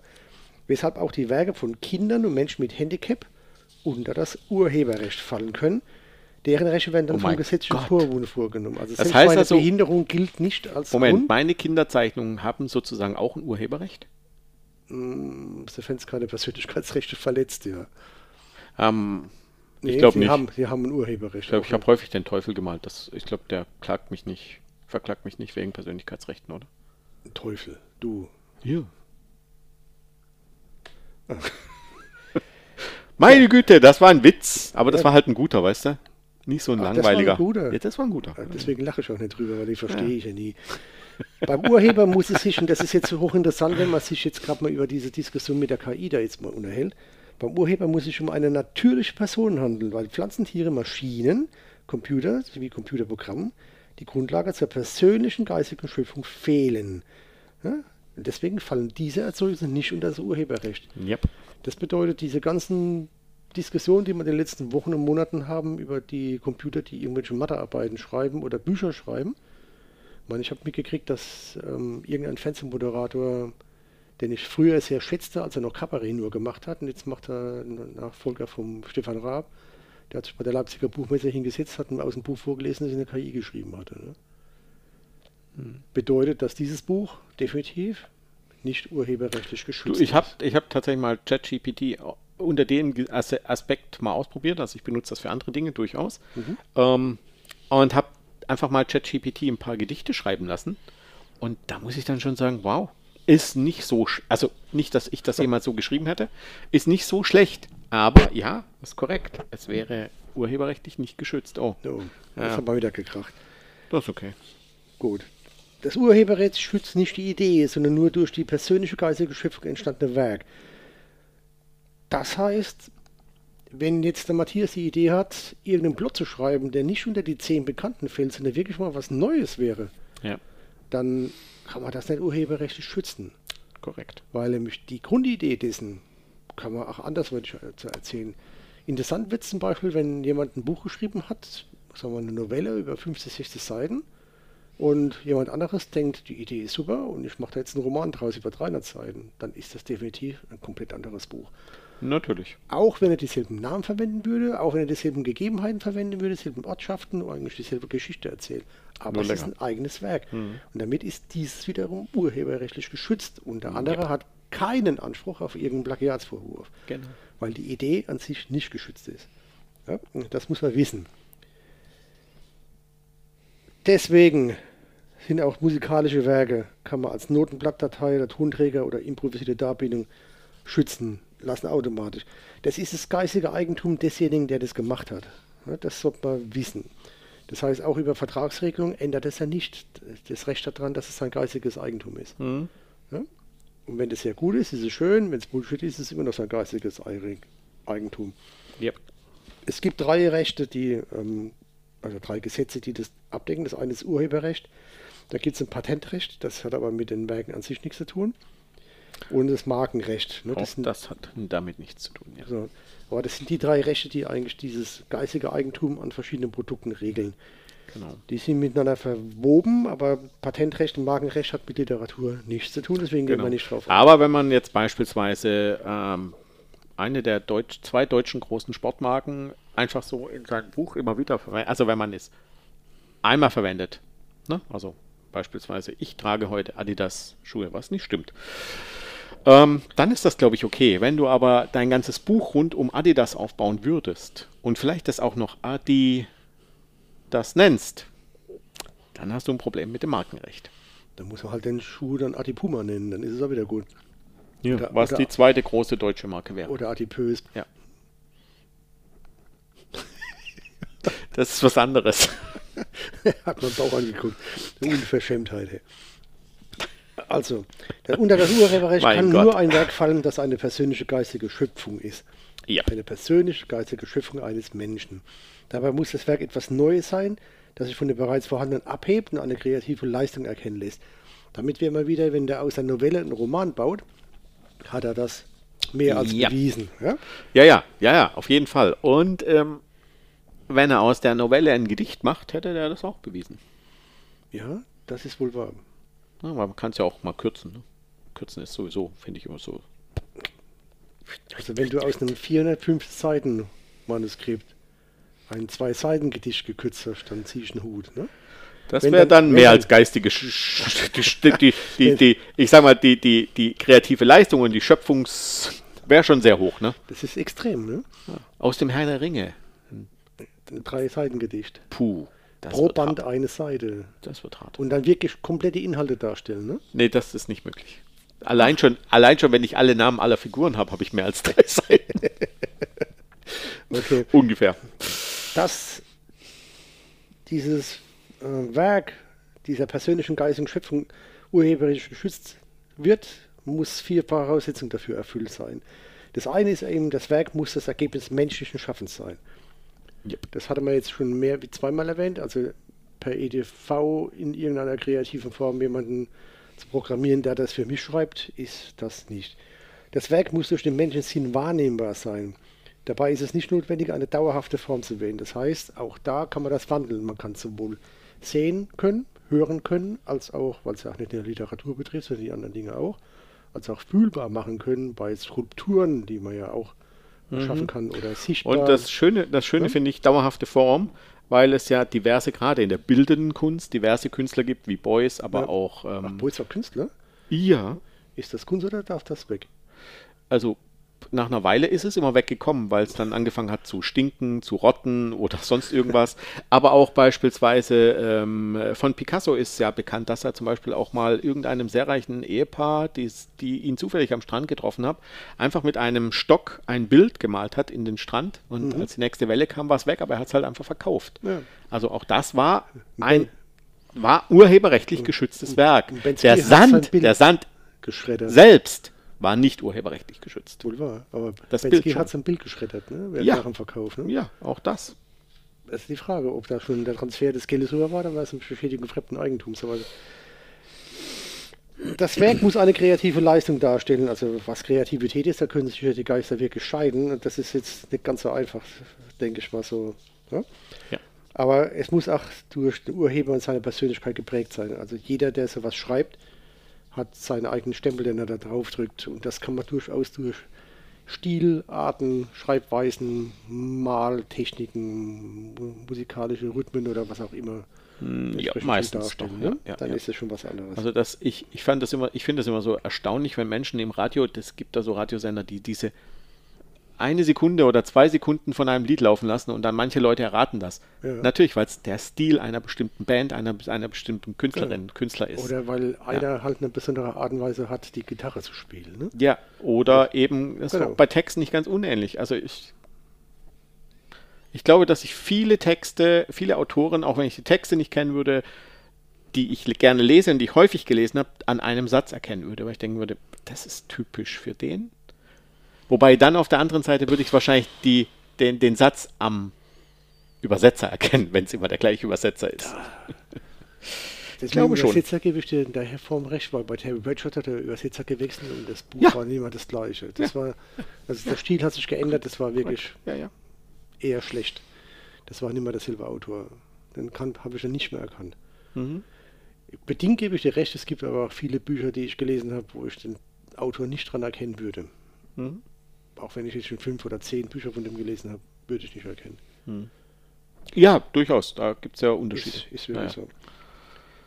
Jetzt kommen wir zu dem spannenden Teil, nämlich was Ja. wir eigentlich sind. Ne? Dann legen wir los. Wir sind Verwerter. Das heißt, wir sind keine Müllabfuhr, die sind auch Verwerter, ne? Ja, oder Recycler sind die auch. Ja, also wir verwerten ja. ja. vorher schon. Wir verwerten, bevor es recycelt wird. Also wir kriegen, wir kriegen die Verwertungsrechte übertragen und deswegen haben wir den Vertrag vorhin angesprochen. Da wird das manifestiert und damit können wir die verschiedenen Nutzungsarten wie Vervielfältigung, Verbreitung, Ausstellung, Wiedergabe, Bearbeitung Genau. können wir entsprechend ähm, nutzen, machen, also wirklich verwerten und versuchen Partner zu finden, die uns da unterstützen, dass man das Genau. dann vertreiben kann. Wir sind sogar verpflichtet dafür, Sorge zu tragen. Wenn wir also einen Vertrag abschließen würden, um ein Buch rauszubringen und das Buch nach fünf Jahren nicht auf den Markt kommt, hat der Autor das Recht, das zurückzuziehen.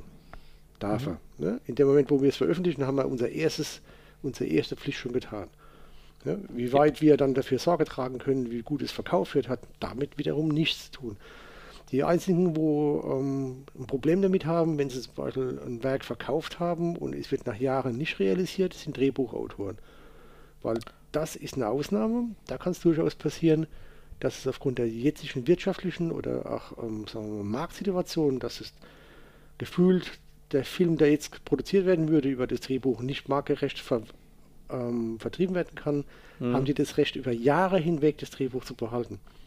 Also das kann sogar 10 bis 20 Jahre dauern. Das haben wir ja auch schon mal gehört, dass ein Drehbuch verkauft worden ist und der Film nie realisiert wurde. Ne? Also die haben das Recht. Aber alle weiteren Sachen, wenn die Verwertung... Aber es steht natürlich entsprechend im Ja. Vertrag. Also stehen, Drehbuchautoren, ne? ja. Also bei uns ist es definitiv so geregelt, dass wir äh, uns verpflichten, dieses Buch auf den Markt zu bringen. Wenn wir das gemacht haben, haben wir da schon mal viel gesichert und das Interesse von beiden Seiten ist ja auch, dass man das entsprechend macht.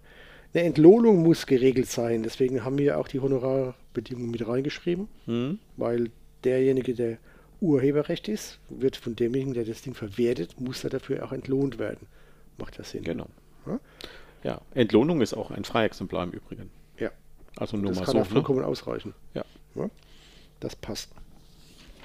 Und damit ist es eben geregelt, dass man die Unerwünschte-Bearbeitung unterbindet, die ganze Sache. Was wir auch eben machen, ist, wenn wir einen finanziellen Gewinn erzielen, das ist auch das Ziel von Nutzungsrechten, dass man das eben weiter verteilt. Ne? Dass man das versucht, in einer gewissen Frist zu machen. Deswegen haben wir die Filmlaufzeiten, ah, die Filmlaufzeiten, weil ich das gerade gelesen habe, nee, Vertragslaufzeiten ja auch so geregelt. Ja? Mhm. Und die zweite Einnahmesituation haben wir vorhin schon kurz angesprochen. Das sind dann diese. Verwertungsgesellschaft. Genau. Wo für uns die VG Word greift, ne? auch wenn da leider nicht so viel Wort. rüberkommt. Frau Gewort. VG, Word ist das von Microsoft. Entschuldigung. Oder die Stadt hier bei uns in der Nähe. Word. Word. Wird aber leicht anders geschrieben. Wird leicht anders geschrieben, ja. Gott, ihr Himmel, ey. Heute hat er einen Kalauer ausgepackt. Ah hier. ja, heute bin ich gut drauf, glaube ich. Ja, das mit, dem, mit der Historie haben wir ja schon mal angesprochen. Ja. Das war definitiv wirklich, das hat was mit dem Buchdruck zu tun und hat seinen Ursprung im späten Mittelalter und, und dann später auch in der Neuzeit. Wichtig ist eben, dass die angefangen haben, das zu schützen und das Interessante dabei ist, dass es ähm, sehr, sehr schwierig war, das Ganze auf die Reihe zu kriegen. Das gab es ja erst noch ab 1475, gab es die Druckerprivilegien, wo man das so ein bisschen geregelt hatte damals. Mhm. Und dann gab es später eben dann aufgrund dessen dann viele Leute angefangen haben, sowas zu machen, Plagiatsvorwürfe, daraus hat sich das ergeben, dass man dann Rechts- Mhm. oder einen Regelbedarf sah. Und es war sehr, sehr schwierig, weil es mal wieder typisch deutsch ist, ne? weil wir mit unserer Kleinstaaterei, die wir damals schon hatten und die Mhm. wir ja heute mit dem Föderalismus ja auch nicht gerade in den Griff kriegen, schon pff, die Grundlage dafür getragen haben, dass es dann hier immer wieder Schwierigkeiten gab. Die haben das gemacht. Wir leben heute Tag damit und wir sind nicht böse, dass wir sowas haben. Nein. Und ich würde jedem, der irgendjemanden einen Text zur Verfügung stellt, grundsätzlich immer raten, einen Vertrag Ja. zu schließen. Selbst dann, wenn es ein kleiner Verlag ist und selbst dann, wenn ihr äh, davon ausgeht, wenn der Verlag sagt, es gibt für dich nur ein Freiexemplar, selbst dann. Ähm, zum einen ist es wirklich eine Absicherung für den Verlag selbst, zum anderen ist es auch eine, Verabs äh, eine Absicherung für dich als Autorin, für dich als Autor, als Urheber. Genau. Ähm, Ihr regelt immer, wie die Abstimmung, wie die weitere Nutzung sein wird. Ihr habt Laufzeiten drinstehen, ihr habt Möglichkeiten, das Ding zu kündigen in irgendeiner Form. genau. Wenn irgendwas schief läuft, wenn ihr das alles ohne Vertrag macht, begebt ihr euch absolut auf den Blindflug. Und aus meiner, mh, sagen wir mal, betrieblichen Erfahrung, die ich über die letzten sagen wir, fast 35 Jahre geschlossen habe, ist ein Handel ohne Vertrag ist in Deutschland gültig. Also wenn wir uns heute die Hand geben und das Äh, Erstmal möchte ich wissen, über was wir handeln. Nö, wir machen jetzt einfach mal symbolisch. Wir schließen jetzt irgendwas ab und sagen, das ist in Ordnung. Das war Wir gründen einen Verlag. Genau. Ah, haben wir schon. Haben wir schon. Und wir gründen noch einen Verlag für Fantasy-Romane. Wenn wir, Nein. Uns, wenn, wir uns, wenn wir uns die, Nein. die Hand drauf Nein, geben, nein. dann war das früher äh, verbindlich und das war auf dem Markt auch gängig. Ne? Dass wenn man Ja. einen Handschlag gemacht hat, war einfach, da war das. Und ist bindend. heute noch so Ist, gilt immer noch so. Ja. Nur rechtlich anfechtbar heute. Ja. Weil wenn du zwei Aussagen hast und die sind different, dann. Genau. Und wenn, du dann, wenn dann einer von den zwei Parteien zufälligerweise noch einen Zeugen hat, wird schwierig. schwierig, genau. Und ich würde auch nie jemandem empfehlen, sowas zu machen, wenn er in der finanziell schwächeren Situation ist.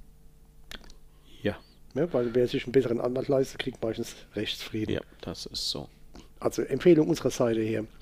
Nicht nur bei uns, sondern egal, wo ihr hingeht, egal, was ihr da macht, ob das jetzt Bücher sind, Bilder oder was auch immer, wenn ihr in irgendeiner Art und Weise Nutzungsrechte abgeben möchtet, weil ihr sagt, ihr wollt das nicht selbst oder ihr könnt das nicht selbst machen, ist es vollkommen legitim, das zu tun. Aber macht's bitte immer und nur mit Verträgen.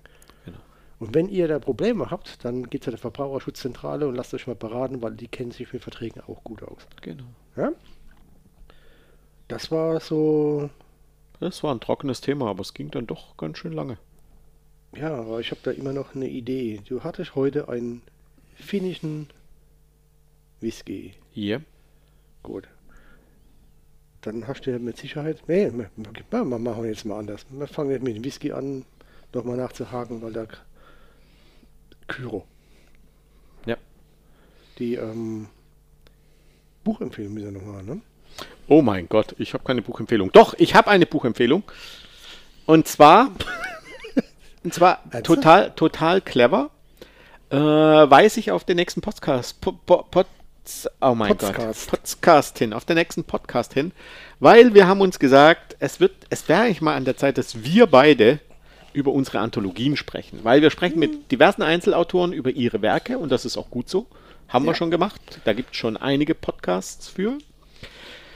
Und in zwei Podcasts hast du ja auch mit äh, Autorinnen gesprochen, die ähm, zufälligerweise auch noch Anthologien bei uns hatten. Und Ja. dann hast du das Thema natürlich auch mit aufgegriffen. Eigentlich sogar bei dreien, weil die Rosemarie M. Schmidt hat Ach, die auch noch. Ja, ja, ja, ja, ja. bei Aber, Touché- ach, stimmt. ja noch mitgeschrieben. Aber der, der, der Podcast ist zur Zeit der Aufnahme noch nicht draußen, deswegen habe ich ihn noch nicht wahr. gehört. Ah, okay. Ich Sonst müsste weil ich ich habe das ja, ich habe mir mitgenommen. Ja, ja, genau. Und deswegen möchte ich heute ein Buch empfehlen, über das wir im nächsten Podcast sprechen wollen. Ohne. Nee, von dir steht da nichts drin, von mir auch nicht, ne? Nee, wir haben es herausgehalten. Wir haben es nur, wir sind nur die Herausgeber und deswegen halte ich das jetzt mal in die Kamera.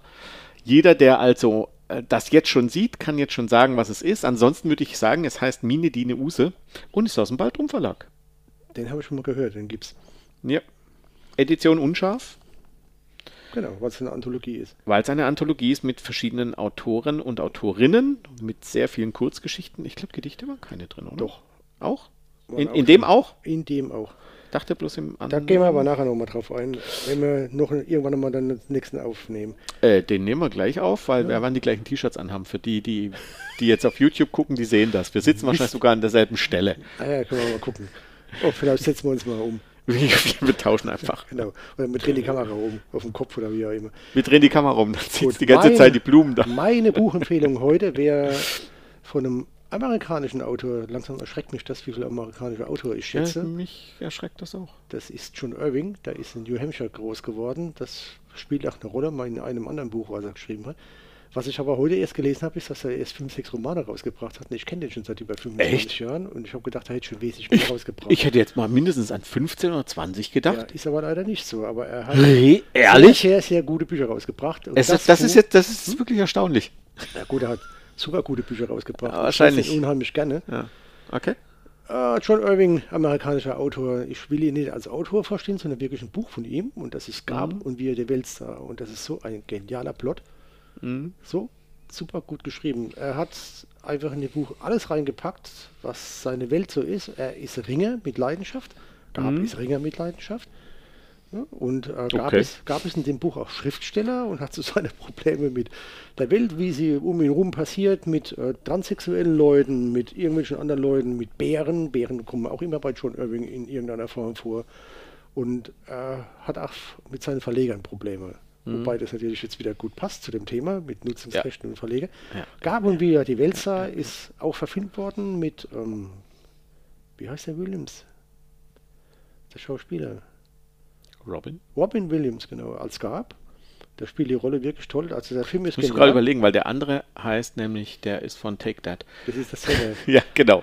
Der hat aber, er heißt aber Robbie, oder? Robbie, Robbie ja. Williams, genau. Das ist der Sänger. Der kann aber nicht schauspielern. Äh, also ich wüsste Also nicht, dass Robin er Williams hat das ja. wirklich sehr gut gespielt. Der hat diese, also der Regisseur hat es rübergebracht, dass das Buch, auch wenn das Buch sehr komplex ist, wirklich auch in den Spielfilmen wieder gut rüberkommt. Mhm. Super gut, John Irving kann man nur empfehlen. Es ist so, wie es beschrieben ist, wenn man das Buch mal angefangen hat zu lesen, man kann es einfach nicht mehr aus der Hand legen. Ich habe das vor gefühlt 25 Jahren, 30 Jahren, 30 Jahren gelesen und denke heute noch gerne dran. Mhm. Mein Buchtipp. Mein Musiktipp für heute. Du musst bei mir dann kurz mal dein, weil ich kann da nicht gucken, was da. also wir nehmen mit meinem ähm, Handy, Handy? auf, Carol. ähm, damit wir uns Das auch sehen und nicht zufälligerweise aus. Das ist der Whisky, den wir heute trinken. Kuro. Kuro. Ich habe schon wieder falsch gesagt. Kuro, ne? Ka Ja. Kairo. Kairo ist ja auch, glaube ich, was anderes. Eine ne? Stadt, ja. Eine Stadt, ne? ich, ich glaube für die Band, die ich jetzt gleich äh, vorschlage, aber Erst du komm- fängst, du, du, ich. du fängst an. Erst komme ich mal raus. Ach, ja. Gott, haben wir schon viele Lieder Nicht die, le- drin. nicht die letzten zwei, weil die kommen nämlich dann beim nächsten. Genau. Ja, bei, bei, bei mir ist es äh, Fatboy Slim mit Right Here, Right Now. Und bei mir ist es Cha-Cha-Cha, was super einfach ist und jeder, der den ESC gesehen hat, der weiß, dass dieses Lied auch zufälligerweise wie der Whisky aus Finnland kommt. Und das ist kein Zufall. Es ist kein Zufall. Cha-Cha-Cha. Hat er mal rübergeschrieben und dann habe ich mal nachgeguckt und dann das Lied mal angehört und habe dann festgestellt, es ist E-Pop. Ja? Da habe ich Matthias tatsächlich gefragt, seit wann hörst du E-Pop? Und dann habe ich dir geantwortet, ich höre eigentlich alles. Dann habe ich gefragt, alles? Heißt es auch Schlager? Und dann habe ich gesagt, ja, so nach fünf Bier. Und dann habe ich fünf Fragezeichen gesendet und er kam dann zurück. Du weißt, warum ich nur vier trinke maximal. Ja, warum er nach vier, nach vier Bier aufhört. Und mit diesem Gag hören wir jetzt hier auf. Wir Jawohl. wünschen euch eine gute Zeit. Bis dahin. Tschö. Das war schon wieder der Podcast des Baldrum Verlags. Wollen Sie uns eine Nachricht zu unserem Podcast zukommen lassen?